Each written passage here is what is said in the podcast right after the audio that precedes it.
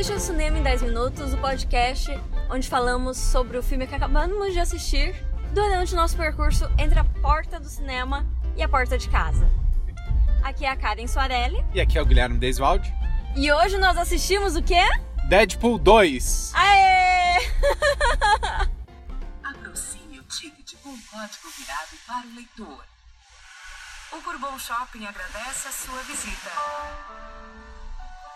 No fim de semana passado a gente ficou entre Deadpool e Han Solo. Na verdade eu queria Deadpool, a Karen queria Han Solo. E Me desculpa. como, como em todo casal, a última palavra é do homem, né? Que é sim senhora. e a gente assistiu Han Solo. Mas dessa vez foi Deadpool. E eu queria saber da Karen quem estava com a razão. Eu estava com a razão, óbvio. Porque eu não disse vamos assistir do Han Solo, eu disse vamos assistir dos dois. É óbvio. É, eu, num, num veredito muito rápido, curti mais Deadpool. A gente já falou do Han Solo no último episódio. Eu nem achei um filme ruim, ele só não é né, especial. Deadpool também não é um filme especial, mas ele dá pra dar umas boas gargalhadas, que é a proposta dele, né? Deadpool é um filme muito bom, especialmente pra quem gosta de filmes super-heróis. Nossa, que óbvio. Mas não só isso, pra quem assistiu muitos filmes de super-heróis. Se você não está acompanhando o universo Marvel, as coisas desencontradas que a DC faz, então talvez não vá pegar muito bem as, as piadinhas. Porque ele faz muita referência aos filmes, inclusive filmes recentes. Mas eu adorei, mesmo porque eu tô vendo todos os filmes que saem. Esse filme foi praticamente feito pra mim. É, ele é cheio mesmo de piadinha e referência, mas ele também, tem bastante piada gráfica, né? Piada visual que qualquer um pode, pode pegar. Mas realmente, ele, ele é mais legal se tu tá vendo os filmes e se tu conhece alguma coisa de quadrinho também. O Deadpool, ele é um personagem da Marvel, mas ele é uma meio que cópia de um personagem da DC, que é o Deathstroke, que é o Exterminador em português. Que é até o personagem que aparece no finzinho da Liga da Justiça. É, é, acaba. Vamos fazer um episódio sobre a Liga da Justiça? Sim, vamos. Expurgar o demônio. Vai ser tipo um exorcismo. E, mas na real, ele é uma cópia do Deathstroke só no visual, né? Que é usar aquela uniforme colado com a máscara e duas espadas nas costas e um monte de pistola. Em termos de poderes, ele é mais um Wolverine. Ele tem um fator de cura super poderoso. Ele é praticamente imortal. Mas na verdade nada disso define o Deadpool, né? Nem o visual, nem o, os poderes. O que define ele é que ele é um herói zoeiro. Já nos quadrinhos ele é assim, ele não se leva a sério. Uh, e eles mantiveram isso no filme. E além de zoeiro, ele também é, é meio pesado, que pode até ser, parecer um contrassenso. Mas as histórias dele são bem uh, gráficas, tipo, as mortes são bem viscerais e as piadas dele são bem sujas. Então, tanto que os filmes são para maiores, né? A classificação não está 18 anos, está 16. 16 nesse? 16. Hum, esquisito, porque o 1 é para 18. E nos Estados Unidos a classificação dele é M, né? Que é Mature, que é 17 ou mais, que é a mais alta que eles têm. Então, eu não achei as mortes nesse filme tão horríveis assim, mesmo porque tá no, no meio de um monte de zoeira, né? Então, existem certos filmes que têm mortes que são não apenas gráficas, mas são. São ah, pesadas, são doídas. Né? Isso, elas são doídas, mas você não simplesmente olha para elas e fala, ah, isso dói. Ela meio que te bate na alma. É, isso que eu quis dizer com doído. não é o caso do Deadpool, que sim, rola a cabeça, sai sangue pra todo lado, mas não é algo que você sente que alguém realmente é, morreu. Como é tudo meio pastelão, exato, tu não, não é uma pessoa, tu sabe que é um capanga do filme, então realmente não é uma coisa realista, assim. Não. É uma coisa bem teatral. Uhum. Uma das coisas que destacou o Deadpool 1 foi justamente essa questão que a gente está falando da, da classificação etária. Qual é a história do filme? Basicamente, o Ryan Reynolds, que é o protagonista, né, o ator, ele queria porque queria fazer um filme de Deadpool, ele encheu o saco dos produtores até que ele conseguiu. Só que ele queria não fazer qualquer filme, ele queria fazer um filme que fosse fiel aos quadrinhos, com a, isso tudo que a gente está falando. As piadas pesadas, as mortes mais sanguinolentas e o, o surpreendente da história é que dessa vez os produtores escutaram e realmente fizeram algo fiel ao material base. É, eles tinham muito receio de fazer um filme de super-heróis com classificação alta, né? Por conta daquela visão meio defasada de que ah, super-herói é coisa de criança. Mas acabaram experimentando e deu certo. o Deadpool foi um sucesso, o primeiro. Esse tá indo bem também na bilheteria. E não só isso, o fato do, do Deadpool 1 ter sido para maiores e ter sido um sucesso abriu caminho para outros filmes de super-herói terem essa pegada mais adulta, como o próprio Logan. Isso quer dizer, não necessariamente de comédia, né? Porque existe uma diferença entre você fazer um filme adulto de comédia e você fazer um filme adulto de drama. Que aí sim, tem as mortes doídas. É, é o Logan é um filme adulto de drama. E inclusive Deadpool 2 zoa o Logan, dizendo: Ah, fui eu que comecei com essa onda de filme de super-herói pra maiores e tu foi lá e me imitou. é uma das várias referências e zoeiras que ele faz. O que é, que é, engraçado é que ele não, não zoa só a Marvel, que seria mais cômodo, né? Ele zoa a DC também. Várias vezes. Várias vezes. Tem uma coisa que talvez não agrade todo mundo, que é, que é o seguinte, ele faz muita piada que quebra a quarta parede. Que referencia o fato de tu estar tá assistindo um filme. Tu tinha comentado que tu não curte muito isso, e eu já sabia que o filme tinha isso, porque eu tinha visto, lá, um, uma resenha, uma crítica, não, não lembro o que foi. E eu fiquei pensando, será que a Karen vai curtir? Então, eu não gosto muito de quando quebra a quarta parede. Inclusive, foi isso que eu achei estranho, me fez não assistir House of Cards. Porém, é diferente. Uma coisa é uma história completamente séria, política, intriga, de repente o personagem vira e fala comigo. Que? O que, que tá acontecendo? Outra coisa completamente é o Deadpool, ele tem narração do personagem contando sua história. Então, desde o início, você já tá preparado para aquilo. E não só no Deadpool 2, Deadpool 1 também tinha isso. Ah, mas é diferente. No Deadpool 1 era um temperinho. Tinha uma que outra piada que quebrava a quarta parede. No 2 é toda hora. Mas os dois filmes têm isso desde o início. Tudo bem. Mas eu admito que eu achei um pouquinho demais. Sim, eu gostei do filme. Teve horas que eu dei risada alta, mas. Tem uma cena, olha, vai spoiler. Tem uma cena Peraí, desculpa te interromper, mas antes de mais nada, a história do Deadpool 2 é o seguinte: o Cable volta do futuro para matar um menino antes que algo bem ruim aconteça.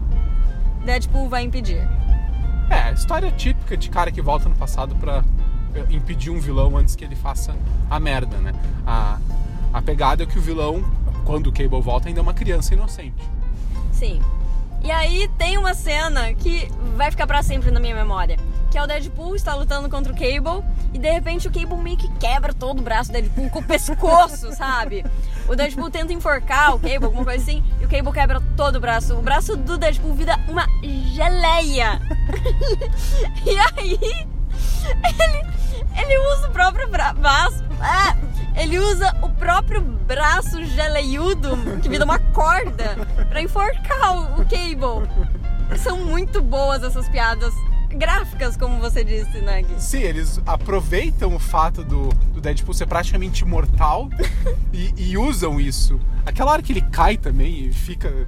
cai em cima da, da mesa e fica todo quebrado. A, a coluna dele quebra. É, é, é, muito bom. Essa cena que tu falou do Cable contra o Deadpool, ela é muito bem feita. Porque antes mostra o Deadpool lutando contra uns guardinhas lá da prisão que ele tá invadindo. E ele quebra o braço de vários. Eles mostram o estilo de luta do Cable e ele quebra tudo que ele vê pela frente. O Cable sabe lutar, né? Ele não é só super forte. E também é não letal, né? Sim, é verdade. Ele não, apesar de ele ser bem durão e, e meio malvado, ele não, não tá matando inocentes. Só quebrando os braços. então, quando ele começa a quebrar os ossos do Deadpool, faz sentido. Não é uma coisa que vem do nada. Só que com o Deadpool fica engraçado. ele vai moendo e o cara continua lutando.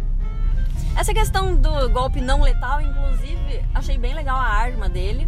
O Cable, ele pode regular a potência da arma. Então tem dos tiros mais básicos, sei lá, até um tiro que explode.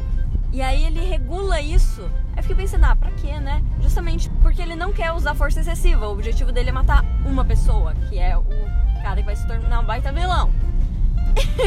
e quando o Deadpool pega a arma do Cable, Deadpool não está segurando a própria força nunca. a primeira coisa que ele faz é botar na potência máxima. Falando em potência máxima, o Deadpool forma uma equipe nesse filme, né? Super criativa. Quem que tu achou dos membros da equipe? Tu viu quem era o herói que sumia? Brad Pitt. o Brad Pitt faz uma pontinha e é genial. o Brad Pitt é um personagem que é invisível. E aí, ah, é um spoiler, galera. Vamos lá, a partir daqui é spoiler. Sinceramente, acho que a gente tinha que parar de fazer programa sem spoiler. É. O Deadpool forma uma equipe, né, pra deter o Cable, que ele viu que o Cable é fodão pra ele enfrentar sozinho. E recruta vários super-heróis. E um deles é um cara invisível. ele nem sabe se o cara realmente está na equipe, porque ele não consegue enxergar o cara. E lá pelas tantas, todos os membros da equipe do Deadpool, tirando a Dominó, morrem. Antes disso, eles pulam de paraquedas. É, eles, quando, eles pulam de para- quando eles pulam de paraquedas, dá pra ver que o cara invisível está com eles, porque dá pra ver o paraquedas flutuando sozinho. Aí todos eles morrem de jeitos ridículos. E quando esse personagem invisível, esse super-herói invisível morre, ele aparece pela primeira vez. E é o Brad Pitt. e o Deadpool olha pra ele: Ah, não, para! tipo assim, o Brad Pitt tava no meu filme e não aparecia. Deve ter sido muito engraçado pro Brad Pitt filmar essa pontinha. Eu imagino eles ligando pra ele. Cara, quer participar do Deadpool 2? Então um cara invisível que só aparece quando morre. Não é só esses super-heróis descartáveis que tem, né? Tem o- os do primeiro filme voltam também. O Colossus e a. É impossível falar o, o nome da guriazinha, da adolescente. Mas eles estão de volta, estão legais também. Eles não, não participam tanto desse filme, mas o Colossus faz uma parte bem legal, que é a luta dele contra o Fanático. Que inclusive já tinha aparecido no universo da Fox, mas tinha sido meio trouxinha. Dessa vez ele tá mais legal. Que é uma coisa que o Deadpool faz, né? Ele ignora completamente a cronologia. Simplesmente faz o que for ficar mais legal nesse filme. Como a cronologia dos filmes dos X-Men já é uma bagunça mesmo, meio que não faz diferença. Uma coisa que eu achei legal nesse filme é ele assim, ele é 98% do tempo só zoeira. Não leva nada a sério. Mas tem uma sequência no final que é mais dramática, emocionante, até melosa. E por incrível que pareça, eu acho que funcionou. Uma sequência envolvendo. Bom, a gente tá fazendo spoiler aqui, né? No início do filme morre a namorada do Deadpool. Ele passa o filme inteiro meio que tentando morrer pra ficar junto com ela. No final do filme ele morre. Afinal, ele tinha que ser melhor do que o Logan. É. e finalmente consegue encontrar ela no outro lado. É uma coisa meio metafísica. E a cena é muito bonita. É, é o único momento do filme que não tem zoeira. E por incrível que pareça, eu consigo me conectar com aquela cena. Eu acho que ali, se eles botassem uma zoeira, ia estragar. Mas eles tiveram uma sensibilidade bem impressionante. E o contraste faz bem. Você não precisa de uma cena que seja extremamente profunda para ser tocante no filme do Deadpool. É, isso é verdade. E tem outra coisa que é séria no filme, né? Que é o Cable, o personagem do Josh Brolin, que é o Thanos no Vingadores. Uma coisa bem maluca. O cara fez dois personagens da Marvel. E ele é sério o filme inteiro. Mesmo quando o Deadpool tá fazendo piada, mesmo quando o Deadpool tá falando diretamente com o espectador, o Cable não sai do personagem. Continua fodão, sombrio. Inclusive, uma hora o Deadpool diz: Você é tão sombrio, tem certeza de que não é do universo da DC? É, eu acho que a grande sacada do Deadpool mesmo é essa. Eles não tentam ser sombrios, não tentam ser, ser sérios. Eles sabem que o herói deles é um herói de zoação. Eles abraçam isso e, ao entender isso, acho que eles conseguem fazer um bom filme. Não acho que foi melhor que o primeiro, mas eu acho que entregou. Foi bem divertido. Olha, o primeiro teve aquela vantagem de ser algo inesperado. Eu não sabia o que eu tava indo assistir. Esse eu já sabia esperar.